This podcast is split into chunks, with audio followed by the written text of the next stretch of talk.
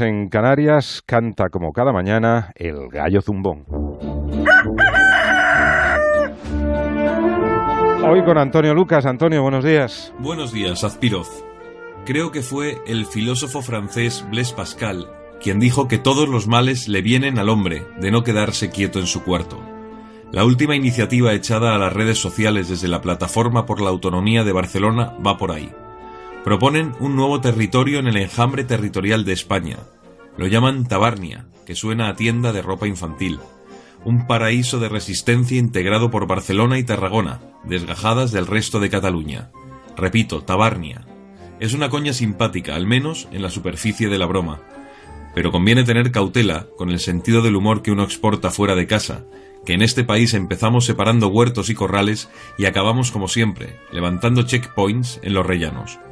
Poco a poco pasarán estas voladuras mentales que llevan a hacer matrioscas con los mapas y sacar de la panza de una comunidad autónoma media hectárea de país. La estela de Tabarnia ha desatado entusiasmos y rechazos en Twitter, lo que significa que de momento no pasará de ahí.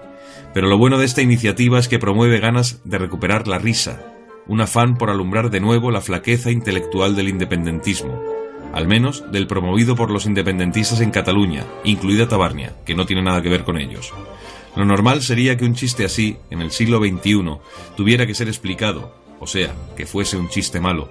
Pero como vamos con tanto retraso en las cosas que importan, aquí decimos hoy Tabarnia, y sabemos que se trata de una peineta dactilar al secesionismo.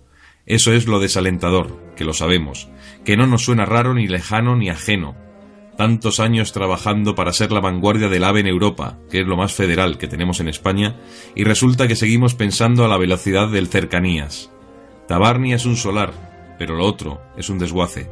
Buen día de los inocentes. Hasta la próxima.